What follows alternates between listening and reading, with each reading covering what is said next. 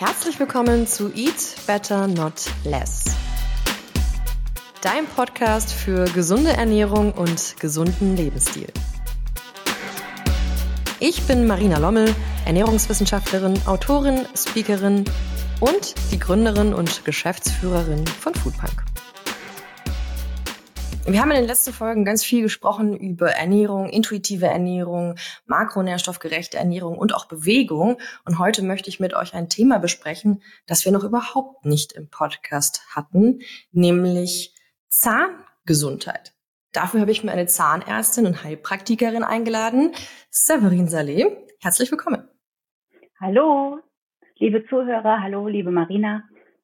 Ich freue mich wahnsinnig, dass du zu uns in den Podcast kommst. Wir haben uns ursprünglich mal bei dem Abendessen unter Bekannten kennengelernt und da hattest du mir so von deiner Philosophie von Zahnheilkunde erzählt und dass da auch Ernährung eine Rolle spielt und da bin ich natürlich hellhörig geworden. Wieso hast du den Baustein Ernährung bei dir in der Praxis? Ja, das ist äh, zum einen habe ich ähm, viel experimentiert ähm, selber mit meiner eigenen Ernährung und dann habe ich natürlich auch gesehen, was ähm, Ernährung in der Mundhöhle veranstaltet, also auf fachlicher Ebene. Und ähm, es ist so, dass äh, Karies und Parodontose, das sind so die Haupterkrankungen, die man in der Mundhöhle haben kann, wenn es um Zähne geht. Und das sind bakterielle Erkrankungen. Und da spielt Ernährung ein wesentlicher Faktor. Wenn man ja jetzt mal anfängt mit der Kariesentstehung, ich ähm, erzähle das mal ganz kurz. Ähm, Karies entsteht so, man braucht ganz klebrige, zuckerhaltige Nahrung, die sich um den Zahn legt, also Zahnbelag. Die Bakterien, die in der Mundhöhle sind, verstoffwechseln diesen Zucker zu ähm, Säure und die Säure greift den Zahn an und so entsteht dann Zahnfäule. Das gleiche passiert übrigens auch, wenn man die ganze Zeit Cola trinkt, Obstsäfte trinkt, Smoothies trinkt und so weiter. Dann Parodontose ist eine andere Erkrankung, wo auch Bakterien eine große Rolle spielen. Da ist es so, die Keime sitzen in den, in den Taschen und ähm, wenn die Immunantwort in der Mundhöhle gestört ist, dann können die sich ausbreiten und die zerfressen dann das Gewebe, den Zahnhalteapparat und die Zähne werden locker und fallen raus. Das ist jetzt einmal ganz grob zusammengefasst, wie so ein bisschen die Wirkmechanismen sind. Und ähm, natürlich ist es so, dass ich meinen Patienten dann immer als erstes einen Vortrag über Ernährung halte und sie auch ähm, frage, wie ernähren sie sich überhaupt? Was kommt dann zum Beispiel raus als Antwort? Als Antwort ähm, typisch westliche Ernährung. Also es muss halt schnell gehen. Ne? Viel Weißmehl, viel Zucker, ähm, viel tierische Proteine. Und ähm, ich zeige dann so ein bisschen die Zusammenhänge auf und ähm, dann ähm, wird im Grunde klar, dass man sich, wenn man mittelfristig oder langfristig eine gute Mundgesundheit haben möchte und halt auch essen möchte, und das, damit meine ich nicht nur Brei am Ende und irgendwie Kuchen lutschen möchte, dann muss man sich frühzeitig damit beschäftigen, dass man sich gesund ernährt, dass man das sehr ballaststoffreich macht, dass die Immunantwort in der Mundhöhle dafür sorgt, dass es antientzündlich ist, dass Gewebe aufgebaut wird und nicht abgebaut wird. Wenn jemand bei dir ist, der hat gewisse Zahnprobleme und erzählt dir jetzt von seiner, ich sag mal, typisch westlichen Ernährung, was wären so konkrete Dinge, die du diesem Menschen als erstes empfiehlst und was bittest du ihn? Ja, also ähm, ich habe ähm, eine Art Ernährungsanamnese, die ich mit den Patienten durchführe, wo ich ähm, halt ganz genau abfrage, ähm, was für Kohlenhydrate nimmt der Patient zu sich. Ähm, sind es eher ähm, einfache Kohlenhydrate? Sind es komplexe Kohlenhydrate? Wie sieht es mit der Proteinzufuhr aus? Sind es vor allem tierische Proteine oder kommt es ähm, aus, aus pflanzlichen Quellen? Ähm, ist der, wie oft ist der Patient? Hat er ständig irgendwas im Mund? Ähm, so, ist er auch vitaminreiche ähm, Dinge? Das frage ich alles ab und dann am Ende spreche ich das durch. und dann kommen halt die Empfehlungen. Ähm, wichtig sind auch die Vorerkrankungen des Patienten. Beispielsweise Diabetes Typ 2 ähm, begünstigt eine Parodontoseerkrankung, weil durch die hohe Glucose im Blut ähm, verändert sich die Immunabwehr im Mund so, dass es ähm, ja nicht mehr entzündungshemmend ist, ne, dass ähm, es nicht mehr schützend ist, sondern die Enzyme, die bauen noch mehr Gewebe ab und das sind perfekte Umgebungen für eine Parodontoseerkrankung. Viele Patienten wissen nicht, dass Diabetes im Zusammenhang mit Parodontose steht und das erkläre ich denen dann halt. Und dann kommt man halt auf andere Lösungsansätze. Klar, medikamentös kann man viel einstellen, aber es ist viel einfacher, es über die Ernährung zu machen. Dann muss man nicht ständig eine Pille einwerfen. Kann man sagen, dass, wie man, ich glaube, die landläufig oder weit verbreitete Meinung ist, kann man sagen, dass Zucker so der größte Feind der Zahngesundheit ist? Es ist, Zucker ist ähm, definitiv das Schädlichste mit, ähm, aber die anderen Dinge, also es ist ja nicht nur Zucker, es sind ja auch die ähm, einfachen Kohlenhydrate, dann die ähm, gesättigten Fettsäuren. Das alles spielt auch mit rein. Aber Zucker steht da an erster Stelle. Mhm. Was ähm, du erwähnt hast, ist, dass viele Menschen ständig was im Mund haben. Siehst du diese Snackification dieser Gesellschaft auch als ein Thema?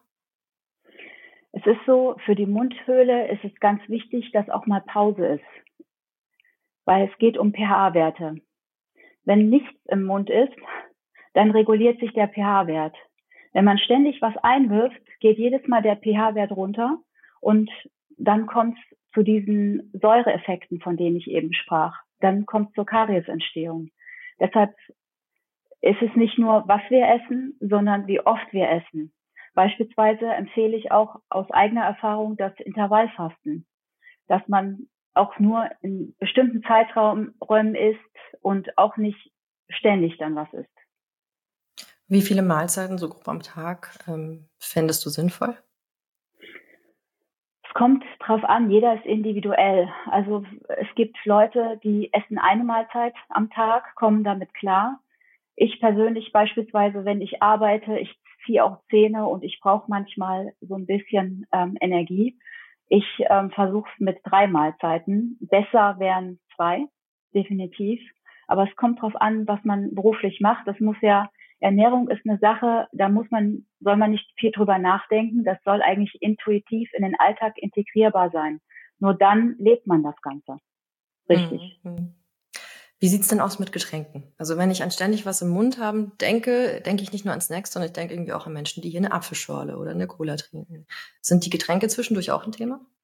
Ja, definitiv. Also das ist so das Erste auf meiner äh, Ernährungsanamnese, wo ich dann halt schaue, ähm, was trinkt der Patient, ähm, ist Wasser auch dabei. Dann kommt so die Aufklärung, es reicht eigentlich, wenn wir ganz viel Wasser trinken. Wir müssen nicht ständig ähm, Säfte trinken. Ja, aber wieso? Orangensaft ist doch gesund, ist ganz viel Vitamin drin. Ja, stimmt. Ähm, aber wir brauchen auch nicht einen Dauerinput von Vitaminen. Das ist so ein bisschen ähm, die Dosis macht so das Gift. Und Wasser ist super wichtig, weil wir bestehen selber aus einem Großteil, also der Körper besteht zum großen Teil aus Wasser. Und ähm, es ist super wichtig, dass wir eigentlich vor allem nur Wasser trinken. Mhm. Spannend fand ich gerade, dass du gesagt hast, du fragst die Patienten, was trinken sie, ist auch Wasser dabei. Das ist so interessant, ja. weil in dieser Gesundheitsblase, in der ich lebe, ist es so ganz normal, Wasser zu trinken. Aber wenn man sich mal raus aus dieser Blase bewegt, merkt man, das ist eigentlich nicht so normal. Was ist so, was also trinken deine Patienten meisten, typischerweise? Die meisten trinken ähm, Kaffee ohne Ende. Ja, genau. Ich auch, gerade. du auch gerade. Ähm, es ist in Ordnung, mal einen Kaffee am Tag zu trinken. Ne? Das ist ja auch entzündungshemmend so ein bisschen.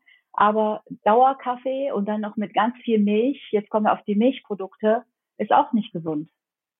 Ja, das heißt, meine Empfehlung ist dann halt wirklich, ähm, wenn Sie müde sind, ähm, schauen Sie mal, was Sie so ähm, sonst zu sich nehmen, was Ihr ähm, Verdauungsapparat so in Anspruch nimmt, dass Sie keine Energie mehr haben.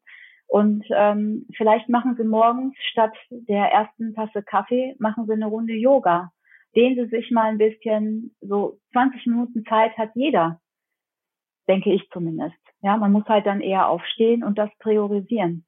Ja, absolut. Was äh, macht den Kaffee denn schädlich für die Zähne? Ähm, für die Zähne so an sich jetzt im direkten Kontakt nicht. Ähm, es geht dann einfach systemisch, dass man halt ähm, ständig, ähm, der Blutdruck geht hoch. Ne, ich merke das an mir selber. Ich bin keine Kaffeetrinkerin. Wenn ich mal irgendwo bin und ähm, wird mir jetzt einer angeboten und äh, es gibt sonst irgendwie nicht so viel und ich trinke den dann, dann bekomme ich richtig Herzrasen. Ja, das ist, äh, weil ich es nicht gewöhnt bin. Und es ist halt schön, wenn man alles, was den Körper ähm, ja irgendwie pusht, aufpusht, ähm, ja, Red Bull und da geht's wieder direkt auf die Zähne. Wäre schön, wenn man das einfach mal unterlässt. Also ich weiß das aus eigener Erfahrung.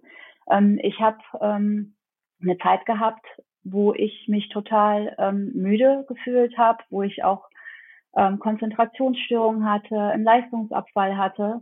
Und dann habe ich mich mal damit beschäftigt, was ähm, nehme ich eigentlich zu mir, wie komme ich aus der Nummer wieder raus? Weil es ist immer einfach zu sagen, ich habe jetzt so ein Burnout, ich bin erschöpft, ähm, man muss es ja irgendwie ändern. Und ähm, da habe ich dann ähm, mal geschaut, wie ist so der Intake, wie oft esse ich, was esse ich. Damals habe ich noch eine Paleo-Ernährung gemacht, also viele Proteine ähm, zu mir genommen, wenig Kohlenhydrate. Da ging es halt nicht darum, irgendwie abzunehmen, sondern meine Leistung zu steigern, steigern, weil ich halt auch viel Sport mache.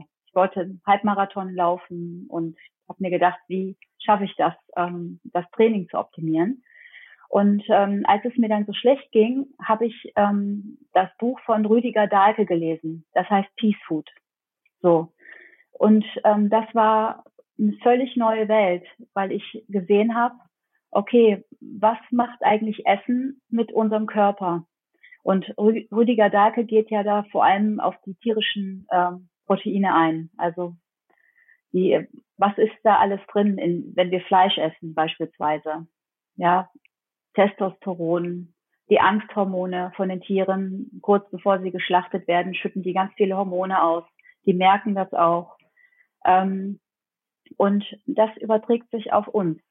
Und dann habe ich mich entschlossen, von einem auf dem anderen Tag, ich ähm, lasse jetzt mal alles weg, was schädlich ist für den Körper. Und ähm, dann habe ich so gemerkt, die Leistung kommt zurück, ich werde wieder wacher, weil es geht ja nicht darum, einfach nur so zu leben. Ich möchte ja mit möglichst hoher Lebensqualität leben, weil man weiß ja nicht, wie lange man lebt. Na? Mhm, absolut. Und, ja. und, und das war so, wo ich gesehen habe, okay, jetzt äh, mal nicht ständig grünen Tee trinken, ähm, Kaffee trinken, ähm, irgendwas zu mir nehmen, sondern mal den Körper so ein bisschen äh, in Ruhe lassen und möglichst gesund ernähren. Hm, ja, kann ich, kann ich voll und ganz unterschreiben. Ich habe früher wahnsinnig viel Kaffee getrunken, also auch den ganzen Tag über. Und ich habe äh, mit 16 angefangen, neben der Schule wie beim Fernsehen Nachtschichten zu machen. Und da musstest du bis 1 Uhr nachts ja. irgendwie fit bleiben. Ähm, in der Medizin ist das Schichtsystem ja auch sicherlich ähm, ganz, ganz hart. Und da sind, glaube ich, auch viele Menschen, die sehr, sehr stark am Kaffee hängen deswegen. Und ich habe vor einer Weile schon mal so einen Kaffee-Detox gemacht und am Anfang hatte ich auch brutale Kopfschmerzen und das hat mir eigentlich gezeigt, so wie wichtig das ist, darauf zu verzichten, weil es kann eigentlich nicht sein, dass wenn ich eine Substanz weglasse, dass es mir richtig schlecht geht, dass ich Kopfschmerzen habe, total müde und krantig bin, zwei Tage lang. Das fand ich nicht schön, so abhängig zu sein. Dann habe ich es mal ganz rausgelassen und jetzt habe ich mir angewöhnt, nur noch morgens so zwei, drei Kaffee tatsächlich noch in der Früh zu trinken. Und jetzt hier in meinem Glas äh, ist tatsächlich Kaffee nur mit 75 Prozent Koffein. Ähm, wir haben dann einen Partner und der hat eben genau diese entkoffinierten Kaffee mit 75 Prozent, 50 Prozent, 25 Prozent und ich gehe jetzt wieder langsam runter, Packung pro Packung und dann möchte ich wieder eine ganze Zeit lang ähm, ohne haben und dann ist es halt noch so ein bisschen die Geschmacksgewöhnung, aber sicherlich ist besser. Das unterschreibe ich voll und ganz, Wasser zu trinken. Und viele Menschen unterschätzen auch zum Beispiel, du hattest vorhin gesagt, wie viele, viele trinken Kaffee mit Milch, unterschätzen, dass es halt wieder eigentlich eine Mahlzeit ist. Also für, für mich ist alles, was dir Kalorien, Energie, Makronährstoffe liefert, Zucker, Protein, Fett, ist für mich eine Mahlzeit. Sowohl ein richtiges Essen, eine Pizza, als auch der Cappuccino, als auch die Apfelschorle ist für den Körper erstmal eine Mahlzeit. Und für, für die Mundgesundheit sicherlich auch, weil du ja sagtest, da verändert sich was am pH-Wert und wir unterbrechen die Pause. Genau, und es ist ja so, es ist ja auch wissenschaftlich bewiesen, ähm, bei Pausen oder auch bei dem Intervallfasten, wo man dann mal 12, 14, 16 Stunden nichts isst, dass dann auch äh, Reparaturprozesse im Körper ähm, wieder starten können. Wachstumshormone werden, körpereigene Wachstumshormone werden ausgeschüttet, wird alles Mögliche repariert. Ähm, das ist halt auch das, was ich meinen Patienten dann auch mitgebe. Also da geht es auch um Themen wie beispielsweise Krebserkrankungen ähm, und so weiter, dass man halt ähm, da so ein bisschen ähm, auch aufpasst, ähm, weil man das selber steuern kann. Hat aus deiner Erfahrung die Darmgesundheit was zu tun mit der Mundgesundheit? Äh, die Darmgesundheit und die Mundgesundheit hängen total zusammen. Es ist so, ähm, das Immunsystem sitzt ja im Darm. Und wenn man ähm, möchte, dass man beispielsweise ähm, Parodontoseerkrankungen ähm, wegbekommt, ähm, dann ähm, ist der erste Baustein immer, dass man erstmal eine Darmsanierung macht. Das heißt, ich spreche dann mit dem Patienten, ich überweise die auch an entsprechende Heilpraktiker beispielsweise oder ähm, Hausärzte, die sich mit dem Thema auch beschäftigen, ähm, die dann mal schauen, wie sieht denn eigentlich die Flora aus im Darm? Ähm, ist es gesund? Können überhaupt die Nährstoffe aufgenommen werden. Und dann, wenn das in Ordnung ist, wenn das Immunsystem funktioniert, dann stoppt auch häufig der Gewebeabbau im Mund. Mhm. Die destruktiven Prozesse.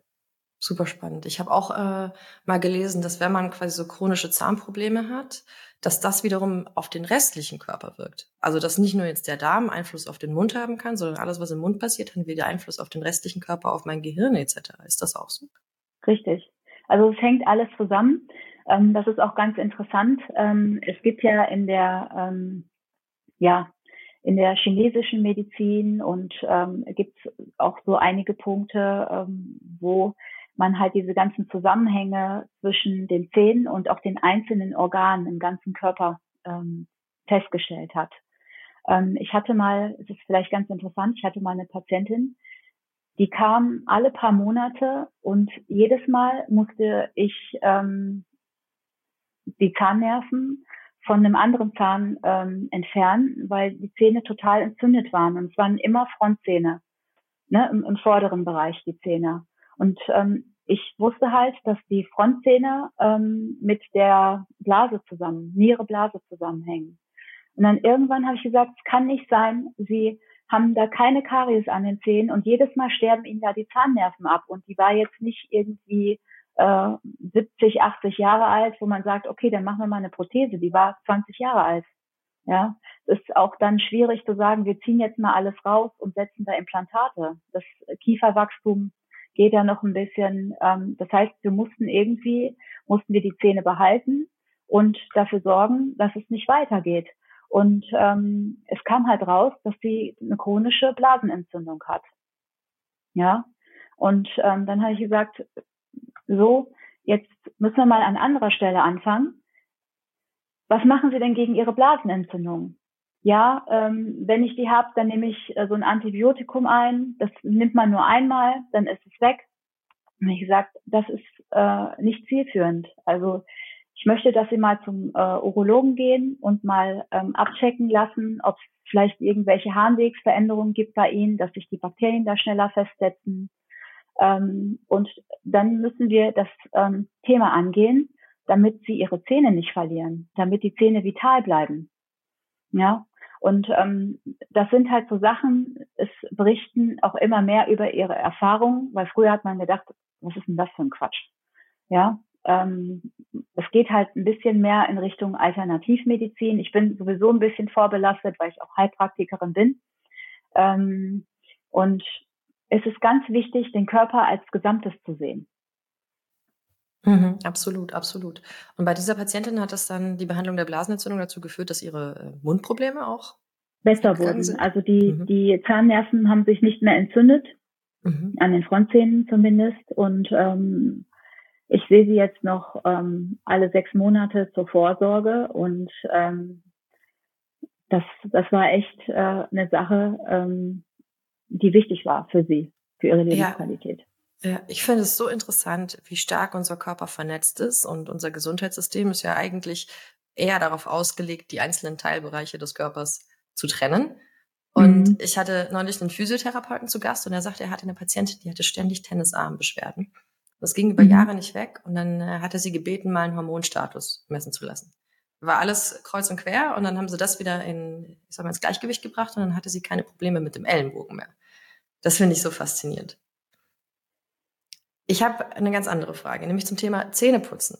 Ähm, was ist da, sag mal, die aktuelle Leitlinie oder deine Einstellung? Weil ich habe mal gehört, dass ich zum Beispiel jetzt nach diesem Kaffee nicht sofort Zähne putzen sollte. Ähm, soll man vor, nach Getränken, nach den Mahlzeiten putzen? Was ist da deine Einstellung?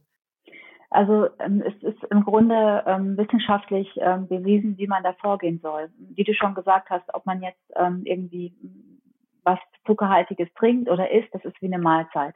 Der pH-Wert im Mund geht runter, wird sauer. Wenn man jetzt noch anfängt, an den Zähnen zu schrubben mit der Zahnbürste, dann unterstützt man diese Kavitationseffekte, das heißt äh, die Löcherbildung in den Zähnen. Das heißt, es wird empfohlen, ähm, dass der, ähm, man soll ein bisschen abwarten. Ein gesunder, ähm, eine gesunde Mundflora schafft es innerhalb von 20 Minuten, den pH-Wert wieder zu regulieren, ähm, so dass man nach 20 Minuten dann die Zähne putzen sollte. Ach, spannend. Das heißt, äh, man hat ja oft gehört, nach jeder Mahlzeit Zähne putzen. Also lieber nicht direkt, sondern erst mal 20 oder vielleicht 30 Minuten sicherheitshalber warten, weil du sagtest, eine gesunde Mundflora Flora schafft es in 20 Minuten. Wenn wir vielleicht davon ausgehen, dass der ein oder andere ein paar Probleme hat, vielleicht einen Dicken länger warten, dann Zähne putzen. Richtig. Okay, sehr spannend. Was du mir beim Essen damals erzählt hast, fand ich auch hochinteressant. Ähm, ich habe mir nämlich nie Gedanken gemacht, welche Zahnpasta ich verwende. Also ich mache mir wahnsinnig viel Gedanken darüber, was ich esse und ob ich Biogemüse verwende und ob das in Plastik eingepackt ist oder nicht. Aber ich ja. habe mir ehrlich gesagt noch nie Gedanken gemacht, welche Zahnpasta ich benutze. Was eigentlich total doof ist, weil ich habe die jeden Tag im Mund. Also was kann man da falsch machen? Ja, es ist halt so, ähm, die meisten unterschätzen, unsere Mundschleimhaut hat eine sehr große Oberfläche und all das, was wir reingeben, das wird sofort resorbiert und aufgenommen. Und ähm, da ist es halt so, ähm, da muss man so schauen, wie ist so der, die Situation in der Mundhöhle. Ähm, ich persönlich beispielsweise, ich habe keine Füllungen, ich habe keine Kronen, ich habe nichts an den Zähnen. Ähm, deshalb benutze ich eine Zahnpasta, die kein Fluorid enthält, beispielsweise. So. Ähm, generell ist es nicht richtig, das Fluorid zu verteufeln. Es ist immer so, es ist eine Frage der Balance. Das heißt, die Dosis macht das Gift.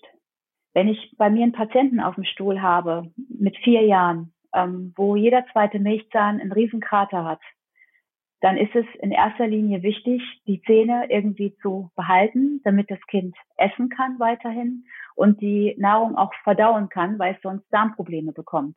Alles, was in der Mundhöhle nicht ausreichend bespeichelt und ähm, verkleinert wird, verursacht Folgeerkrankungen im Darm.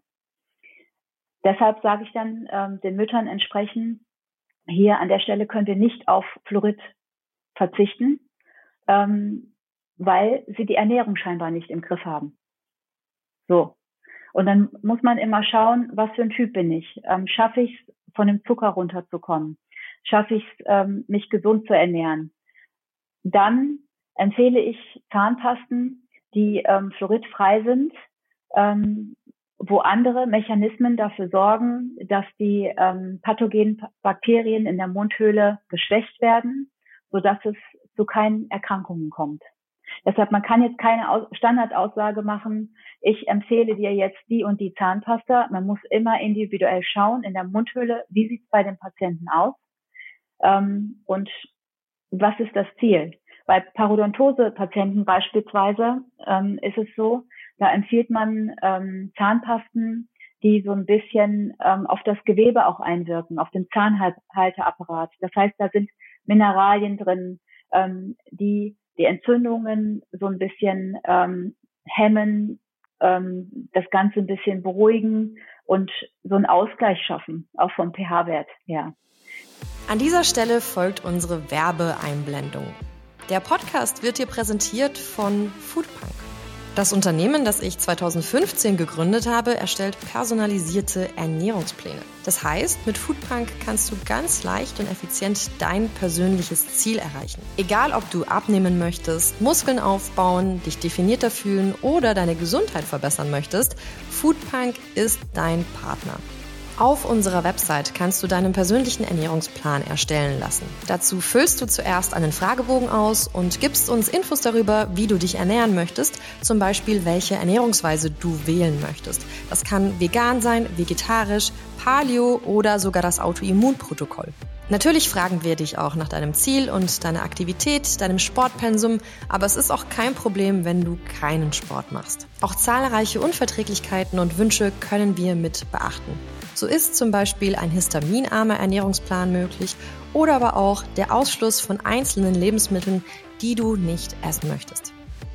Unterstützt wirst du von tausenden Menschen in der Foodpunk Community und unseren kompetenten Ernährungswissenschaftlerinnen bei Foodpunk. Klick dich jetzt rein auf foodpunk.com/podcast, füll den Fragebogen aus und starte mit deiner individuellen gesunden Ernährung mit uns durch. Weil häufig bei Parodontoseerkrankungen halt Keime wirken, die äh, unter Abschluss von Sauerstoff in der Tasche wirken. Und um die äh, in den Griff zu bekommen, braucht man andere Maßnahmen als bei Kariusbakterien beispielsweise. Hm. Ja, ich habe mich dann selbst so ein bisschen an die eigene Nase fassen müssen, weil wie gesagt, was Ernährung angeht, achte ich auf wahnsinnig viel. Äh, dann habe ich angefangen, auf Kosmetik zu achten, so was, weil ich gehört habe, natürlich die Haut ist ein großes Organ, die nimmt viel auf. Ähm, welche Art von Schminke packt man sich oder welche Hautcreme packt man sich drauf? Welches Haarshampoo, welches Duschgel benutzt man? Und da dachte ich mir selbst eigentlich, wie wie, wie doof war ich eigentlich, ähm, dass es mir egal war, welche wel, was ich in meinem Mund getan habe zum Zähneputzen zweimal am Tag, weil wie du sagst, die Mundschleimhaut nimmt wahnsinnig viel auf. Und dann hattest du ja sogar erwähnt, dass da Mikroplastik manchmal drin ist für diese Schleifpartikel, oder? Richtig. Es ist so, heutzutage wieder in der westlichen Lebensweise geht es ja darum, ähm, möglichst schöne, weiße, helle Zähne. Ähm, was benutze ich da? Ich brauche Polierkörper. Ne? Es gibt Zahnpasten, wo kleine Kügelchen drin sind, ähm, die bestehen aus Mikroplastik man reibt dann schön die Zähne ab und ähm, es sieht in erster Linie dann erstmal schön hell aus. Ne? Die ganzen Belege vom Nikotin, vom Kaffee, geht alles ziemlich gut runter. Was man halt nicht bedenkt ist, dass man Mikroplastik über die Mundschleimhaut aufnimmt und ähm, damit auch im Gewebe ansammelt und damit ähm, chronische Entzündungsreaktionen auslöst. Ähm, ne, nicht ohne Grund gibt es momentan oder in der jetzigen Zeit so viele Autoimmunerkrankungen und auch andere chronische Erkrankungen. Und ähm, da rate ich halt auch immer von ab. Ähm, man muss halt ein bisschen schauen, so was bringt mir das kurzfristig? Schöne weiße Zähne, was tue ich meinem Körper damit an? Super spannend. Jetzt ist mir gerade, als du das erwähnt hast, der Gedanke gekommen, äh, Bleaching. Gibt es da also es ist auch kurzfristig von der westlichen Schönheit, von Schönheitsidealen geprägt, aber ist eigentlich nicht in der Natur des Zahnes. Ähm, ist das schädlich für die Gesundheit? Also das diskutiere ich mit meinen Patienten jeden Tag und ähm, die, die zu mir kommen, die sagen mir dann auch immer, ähm, das ist ja eigentlich äh, geschäftsschädigend, wie sie mich hier aufklären. Und dann sage ich ja, ich möchte aber, ich bin Zahnärztin in erster Linie und ich möchte ihre Zähne bewahren, ja, nicht Geld machen. Es ist so, ähm, es gibt unterschiedliche Arten von Bleaching. Es gibt ähm, Bleaching Gels, wo der Säureanteil ähm, sehr, sehr hoch ist.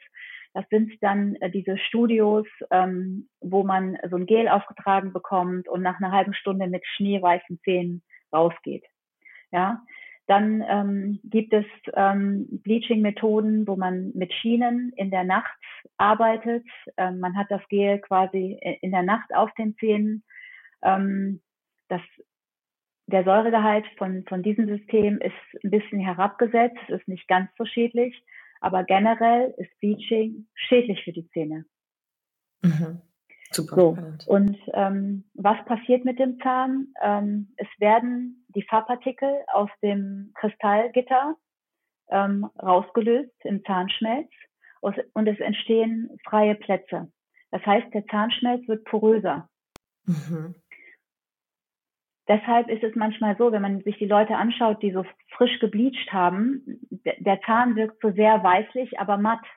Es glänzt nicht mehr so, weil die Oberfläche ist rauer und poröser geworden. Okay. Und können sich diese und Lücken wieder füllen? Man müsste die Lücken füllen, indem man das Ganze versiegelt.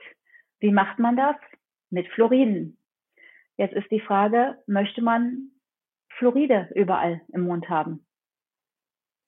Ja, es ist immer so ein äh, zweischneidiges Schwert. Man muss sich das ähm, irgendwie überlegen, was ist einem wichtig und wie wichtig ist es, äh, knallweiße Zähne zu haben. Wenn jetzt jemand da sitzt, der irgendwie mit 25 ähm, total gelbe Zähne hat, dann ähm, kann man das vielleicht noch eher verstehen, ähm, aber es gibt halt dann noch andere Möglichkeiten.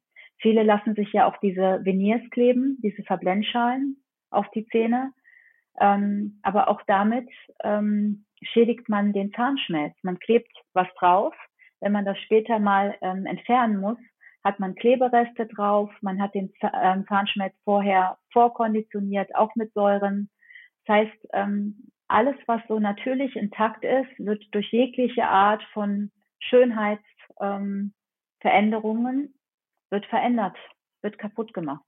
Ja, finde ich spannend, dass du deine Patienten auch so aufklärst, weil ich selbst, ich bin halt ein leidenschaftlicher Kaffeetrinker und ich habe einen eher gelben Zahn und ich habe hier auch ein Stück, äh, also sie sind sehr, insgesamt sehr gerade, aber hier ist zum Beispiel ein Stück am Schneidezahn abgebrochen und die ja. meisten Zahnärzte sagen halt, ja komm, mach mal Venier, ist alles super.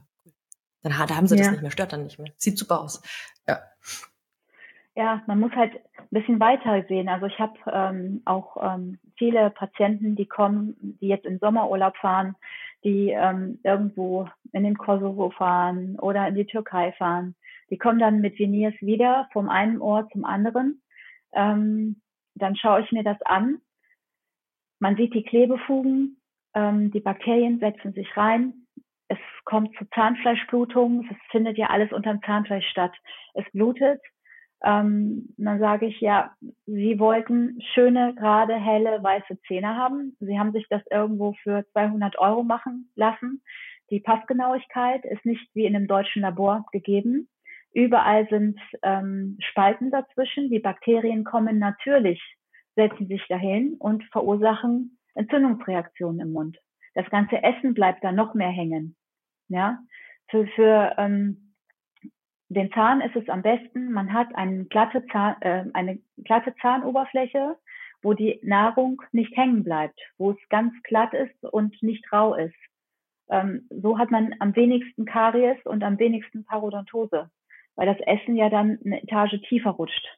Und ähm, mit den Veneers tut man sich da keinen Gefallen. Das klingt wirklich gruselig. Und ich habe auch so dieses Bild vor Augen von den Menschen, die diese strahlend weißen Zähne ja. haben, die irgendwie auch zu viel Zähne für den Mund haben, optisch ja. gefühlt. Ja. Ähm, also die Form entspricht auch häufig nicht dem Gesicht. Es gibt natürlich ähm, Vorgaben, wie ähm, gestaltet man die Veneers, ähm, ne? wie ist die Symmetrie, wie ist die Form, das hängt mit der Form der Nase, der Breite des Mundes. Es gibt also ästhetische Empfehlungen, wie man so etwas gestaltet, gestaltet und ähm, das wird halt häufig nicht beachtet, wenn man das irgendwo so machen lässt. Ja. Wenn wir nochmal auf die Ernährung zurückgehen, hat aus deiner Sicht ähm, die Konsistenz der Nahrung einen Einfluss? Also ob wir richtig kauen, in Nüsse beißen, in Gemüse beißen oder ob wir Milchreis essen? Macht das einen Unterschied aus deiner Erfahrung? Also ähm, es, die Selbstreinigungskräfte von, von früher, die Urvölker haben ja nicht Zähne geputzt. Ne? Die hatten keine Zahnbürste, die hatten keine Zahnpasta. Da fragt man sich so, wie haben die denn das geschafft, dass die auch mit 30, bis sie gestorben sind, noch äh, Zähne im Mund hatten? Und es ist wichtig, dass von der Konsistenz der Nahrung, dass man auch mal was Hartes isst, dass man auch mal Rohkost isst. Weil nämlich durch, durch das Reinbeißen zum Beispiel in der Karotte da bleibt ja nicht so viel Zahnbelag hängen. Ja, also im Gegenteil, auch wenn man einen Apfel beißt, der Zahnbelag geht, hängt, bleibt automatisch in dem Apfelstück hängen und ähm, die Zähne sind viel sauberer. Wenn ich klebrigen Milchreis esse, dann klebt der ganze Mund, man hat alles zwischen den Zähnen ähm, und super Bedingungen für Kariesbakterien. Mhm. Das ähm, hatte ich auch vor Jahren irgendwo mal gelesen und dann habe ich zeitlang, also wenn ich unterwegs bin ähm, und das Gefühl habe, wenn man so ein pelziges Gefühl hat, einfach, dass der Mund gerade nicht so schön sauber ist, äh, schnappe ich mir manchmal einfach eine Karotte im Supermarkt und habe richtig Lust, diese Karotte zu snacken und habe dann auch das Gefühl, dass sich der Mund danach wieder frischer anfühlt. So eine Art Richtig. Zahnputzen Richtig. to go, wenn man das sagen kann. Genau. Also ähm, das ist äh, ein, ein, guter Tipp, also von dir. Das ist wirklich so, wenn man irgendwie unterwegs mal keine Zahnpasta hat und, und, und keine Zahnbürste und das Gefühl hat, es ist so ein komisches Gefühl, es ist, es riecht, es ist klebrig, einfach eine Karotte oder einen Apfel beißen und dann hat man so ein bisschen ähm, Selbstreinigungskräfte, die aktiv sind durch die Konsistenz der Nahrung, ähm, wird alles so ein bisschen sauberer. Du hast deine Praxis ja in Köln und ich habe gelesen, dein Schwerpunkt ist nachhaltige Zahnheilkunde. Was gehört für dich noch alles in diesem Bereich, außer jetzt die Ernährung, über die wir geredet haben? Also es ist ähm, Nachhaltigkeit hat immer zum Ziel, dass etwas langfristig funktioniert. Und ähm, ich in meiner Praxis, also Ernährung ist ein ganz wichtiger Punkt. Ähm, was ich auch noch anbiete, sind äh, beispielsweise, bevor ich ähm, Dentalmaterialien in den Mund einbringe, ähm, dass es ähm, getestet wird erstmal beim Patienten, Allergietestungen, ähm, verträgt der Patient ähm, bestimmte Zemente, Kunststoffe, Metalle, weil ich möchte, dass der Patient nicht initial versorgt, also eine Krone machen kann im Grunde jeder, ähm, wichtig ist, dass die Krone auch langfristig im Mund bleiben kann, ohne dass sich das Gewebe drumherum verändert, dass Autoimmunreaktionen entstehen oder Autoimmunerkrankungen sogar. Ähm, und das bedeutet halt Nachhaltigkeit, dass man an allen Schrauben dreht, um zu schauen, wie kann ich ähm, schädliche Noxe oder Reize abwenden, dass der Patient langfristig zahngesund ist. Und natürlich ist es auch so, ähm, jetzt in den Materialien, die wir verwenden oder in, in der Müllproduktion, das, das ist jetzt nochmal ein ganz anderes Thema, ähm, wo wir versuchen halt ähm, möglichst wenig Schaden auch für die Umwelt zu kreieren in der Praxis. Ne? Ich finde es wahnsinnig interessant, ähm, wenn Menschen wie du einfach sagen, hey, ich will erstmal den ganzen Menschen sehen und nicht nur den kurzfristigen Effekt, sondern die langfristige Gesundheit. Ich bin nicht nur zuständig, dass es dem Mund gut geht, sondern ich gucke auf die Wechselspiele mit den anderen Körperteilen.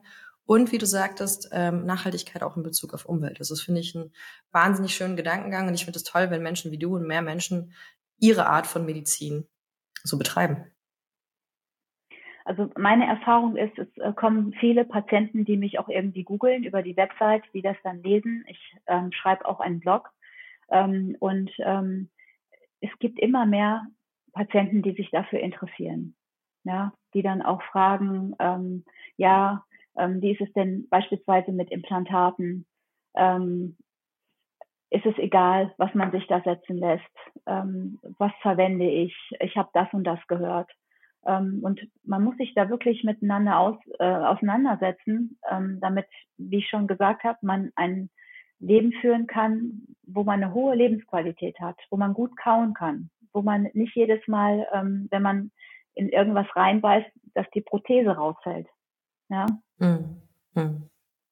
Du hattest ja vorhin einmal berichtet, dass du auch deine eigene Ernährung umgestellt hast. Wie würdest du beschreiben, wie geht's dir jetzt heute mit deiner, mit deinem einer Ernährung und deinem Körpergefühl im Vergleich dazu, ähm, wo du dich noch nicht damit befasst hast?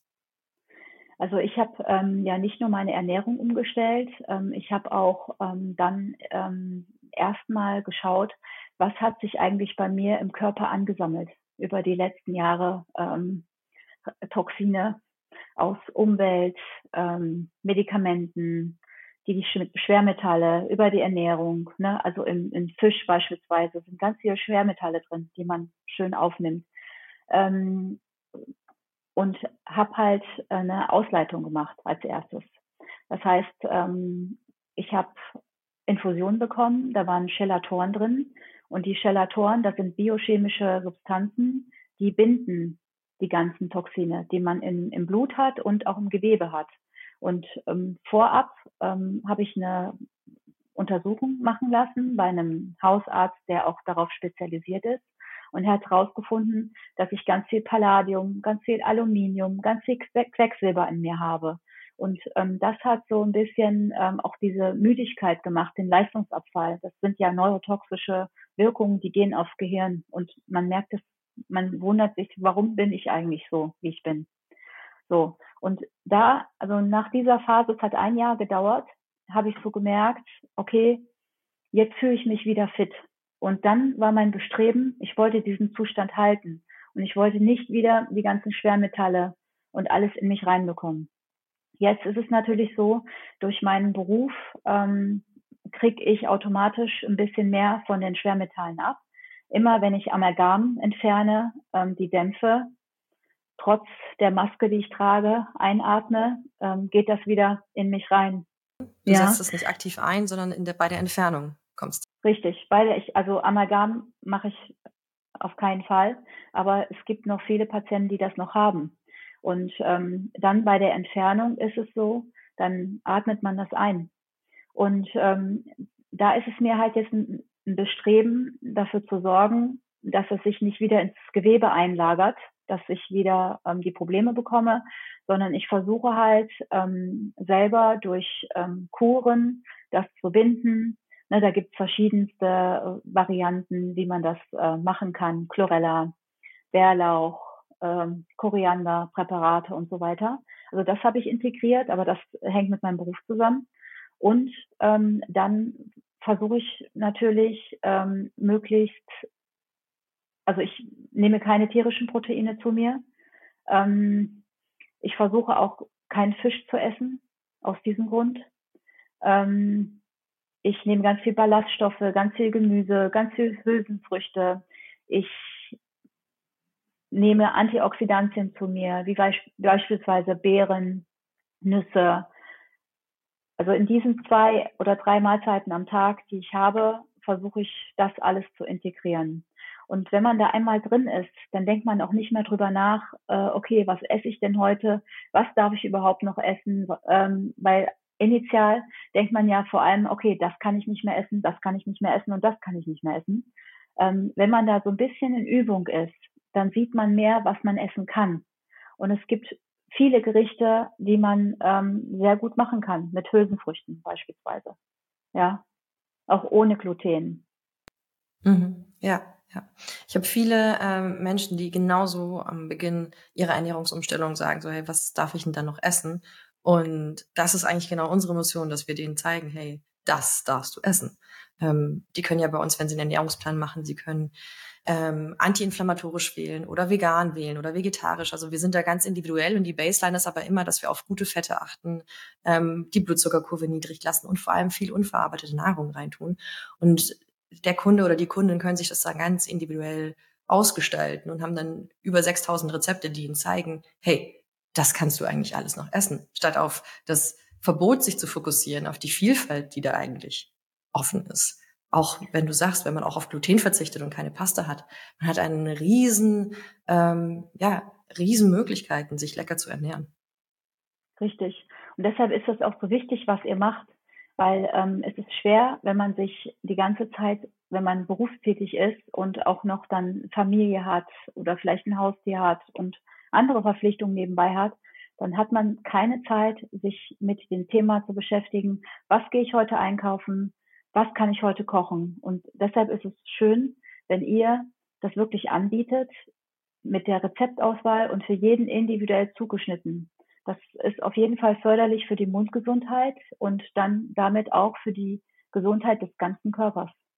Hm, ja. Hm. Ich habe viele Kundinnen und Kunden, die ähm, berufstätig sind und sagen, es fällt ihnen wahnsinnig schwer, das tagsüber irgendwie durchzuhalten. Jetzt hast du auch deine eigene Praxis, bist Ärztin, bist Unternehmerin. Wie schaffst du das, tagsüber dich gesund zu ernähren? Also das ähm, ist halt so, dass ich so ein bisschen Planung, ähm, ich überlege mir äh, am Abend vorher, okay, ähm, meine erste Mahlzeit nehme ich so zwischen elf und zwölf zu mir. Ähm, meistens ähm, ist das so zwischen den Patientenbehandlungen. Ähm, das heißt, ich bereite das vor, Haferflocken, ähm, Mandelmus, ähm, Beeren, Haferkleie für den Proteingehalt, ähm, vielleicht noch eine Banane für die Ballaststoffe. Ähm, das kommt alles in, in Shake mit Mandelmilch oder mit, mit ähm, Wasser, auf keinen Fall Milch. Ähm, und dann habe ich schon mal ähm, die erste Mahlzeit, wo ich ähm, Vitamine und ähm, Proteine, Ballaststoffe, Kohlenhydrate, Komplexe ähm, das alles habe, was mich auch drei, vier Stunden satt hält. So. Und dann die nächste ähm, Nahrung, Nahrungseinheit dann am Nachmittag ist drei, vier Stunden später. Da nehme ich meistens dann ähm, Nüsse zu mir, ähm, Gemüse, mache mir eine Bowl, äh, bereite mir das natürlich zu Hause vor, weil diese ganzen, ganzen Fertigsachen, die man im Supermarkt findet, die haben wiederum viel Zucker und das möchte ich ja auch nicht. Das heißt, ähm, wenn ich auf Arbeit gehe, mache ich mir morgens einen Smoothie, den ich mitnehme, mit den ganzen Dingen, die ich gerade erzählt habe, und dann zusätzlich eine Art Bowl ähm, für die zweite Nahrungseinheit. Ja? Und ähm, so komme ich dann ganz gut. Und dann abends, wenn ich nach Hause komme, esse ich häufig ähm, irgendwas mit Hülsenfrüchten. Ich esse total gerne Linsen, Kichererbsen. Beispielsweise, wenn man sich einfach Hummus macht oder ähm, kauft auch mit einer Möhre, mit Sellerie, ähm, dippt. Das ist mega gesund. Es hält den Blutzucker runter und man hat auch ein schnelles Sättigungsgefühl und man hat da alles drin, was man braucht. Mhm. Das klingt auf jeden Fall sehr, sehr lecker. Du hattest vorhin erwähnt, dass mal ein Patient zu dir gesagt hat, es ist ja eigentlich geschäftsschädigend, wie sie mich beraten, weil sie verkaufen mir gar nicht so aggressiv das Bleaching und die Veneers. Was treibt dich da an? Was ist dein Warum? Warum setzt du dich so für Gesundheit ein, deiner Patienten und bei dir selbst? Vielleicht auch einfach aus der, also mich hat das schon immer interessiert. Ähm, eigentlich hätte ich diese Heilpraktika-Ausbildung, die habe ich ja gemacht, nachdem ich schon Zahnärztin war. Das ist auch ein schwieriger Prozess. Ähm, das macht man nicht einfach so ähm, weil man mal gerade so viel Zeit hat. Ich habe auch drei Kinder zu Hause, ähm, also ich habe genug zu tun. Ähm, die Sache ist halt, mir ist das ein totales Anliegen, dass man das Leben gut leben kann, dass man ähm, an allem teilhaben kann, weil das Leben ist so schön. Wir leben hier in Europa oder auch in Deutschland in einem Umfeld, wo wir sehr viel Sicherheit haben, soziale Sicher Sicherheit und so weiter. Und das Essen können und ähm, gesunde Zähne zu haben, das ist ein sehr, sehr großer Einflussfaktor auf Wohlbefinden. Und das ist mir ganz, ganz wichtig. Und ich habe mich auch nicht selbstständig gemacht, ähm, weil ich gesagt habe, so, ich äh, will jetzt Porsche fahren und äh, Millionen verdienen. Das war nie mein Ziel. Ich möchte gut leben können und ich möchte einen Impact haben. Ich möchte den Menschen helfen. Ich möchte die aufklären, dass man vielleicht in eine andere Richtung geht und dass diese reine Medizin nur mit Medikamenten einwerfen und möglichst selber nicht tun und alles serviert bekommen, dass das äh, mittelfristig nicht funktioniert. Dass man selber was dazu tun muss und dann lösen sich auch alle äh, Probleme, die wir haben, wie sozialen Probleme, wie Fettle Fettleibigkeit, äh, Bluthochdruck. Das löst sich alles so ein bisschen auf, wenn jeder an seine Ernährung schraubt. Hm. Ich hatte einen Panel-Talk vor einer Weile und da war ähm, Professor Smollig, auch ein Ernährungswissenschaftler, und er mhm. sagte, 70 Prozent der Erkrankungen, die beim Hausarzt auflaufen, sind ernährungsbedingt. Das hat er sehr drastisch formuliert und sagt aber, 70 Prozent könnten wir vermeiden, wenn wir uns frühzeitig mit einer gesunden Ernährung auseinandersetzen würden. Und das stimmt. ist auch so unsere Mission, das aufzuklären. Hm. Du hattest vorhin im Verlauf des Gesprächs auch erwähnt, dass du einen eigenen Blog hast und ich glaube, dass ganz viele von denjenigen, die uns zuhören, jetzt ähm, ganz interessiert daran sind, auch mehr darüber zu lesen. Wo kann man im mehr zu deinem Blog und zu deiner Praxis erfahren? Ähm, ich habe eine Website, ähm, das ähm, könnt ihr sicherlich ähm, verlinken ähm, und ähm, die Patienten können dann, Sie sehen oben auf der Leiste unter Blog habe ich viel geschrieben. Auch ähm, zur Amalgamentfernung beispielsweise. Wie kann man das machen für den Patienten, dass der Patient nicht so viel einatmet dabei? Ähm, was hat Ernährung ähm, mit ähm, Karies zu tun? Was hat Ernährung mit Parodontose und Diabetes zu tun? Das sind genau die Artikel, die ich geschrieben habe, damit man einfach ähm, das nochmal so ein bisschen nachlesen kann ähm, zu dem Gespräch heute, was wir hatten. Und dass man sich dann seine Gedanken machen kann. Dann packe ich euch die Links auf jeden Fall in die Show Notes, dann könnt ihr euch durch den Blog stöbern. Und an dich, liebe Severin, habe ich jetzt noch eine Abschlussfrage, nämlich wenn du jetzt auf eine einsame Insel fliegen müsstest, mhm. dürftest, ja. welche drei Lebensmittel würdest du mitnehmen? Oh, das ähm, ist eine ganz schwere Frage. Also es müsste auf jeden Fall ähm, ich glaube, ich würde Hummus mitnehmen. Ich würde ähm, Karotten mitnehmen und ich würde ähm, ganz viel Grünzeugs mitnehmen, ähm, damit ich mir so einen Green Smoothie machen kann. Das kann ich natürlich nicht auf einer einsamen Insel, aber ähm, da würde ich das dann wahrscheinlich einfach so essen. Wahrscheinlich hast du einen Mixer, wäre okay, ist ja kein Lebensmittel. Den darf man extra noch mitnehmen. Den darf man, wenn man Strom hat, ja. Ah, ja, eine zum Drehen. ja, perfekt. Vielen, vielen lieben Dank. Das war ein super, super spannendes Gespräch. Danke, dass du heute mit im Podcast als Gast warst. Ich danke dir, dass ich dabei sein durfte. Das ist wirklich sehr interessant, was ihr macht und ich hoffe, dass das sich so ein bisschen, ähm, dass das sich ein bisschen streut in der Gesellschaft, dass die Leute das nutzen, weil sie da ihr Leben mit verändern können. Ne? Also es heißt ja nicht umsonst, man isst, was man isst. Ja, ja, und das ist so der Punkt. Mhm. Das ist die große Mission, noch mehr Menschen zu erreichen, die verstehen, dass Ernährung jetzt nicht nur relevant wird, wenn man so ein bisschen abnehmen will, sondern Ernährung immer eine große Rolle spielt und auf so viele Gesundheitsbereiche einen Einfluss hat. Und wir sind schon auf einem ganz guten Weg. Nach vier Tagen nach dem Podcast-Launch waren wir auf Platz drei der Apple-Charts in der Kategorie Ernährung. Das ist sehr mhm. schön. Und in Gesundheit und Fitness, das ist eine größere Kategorie auf Platz zwölf.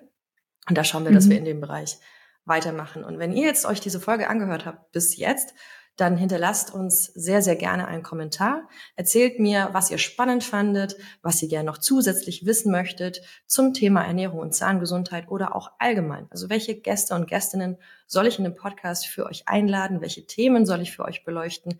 Hinterlasst mir das gerne in einem Kommentar. Und äh, wenn ihr diese 30 Sekunden erübrigen möchtet, für uns würde ich mich sehr freuen, auch wenn ihr den Podcast bewertet. Denn das hilft, dass noch mehr Menschen den Podcast entdecken und vielleicht die ein oder andere Sache für ihre eigene Gesundheit mitnehmen können. Ich sage ähm, danke, liebe Severin, und danke, danke euch fürs dir. Zuhören. Bis zum nächsten Mal. Tschüss. Tschüss.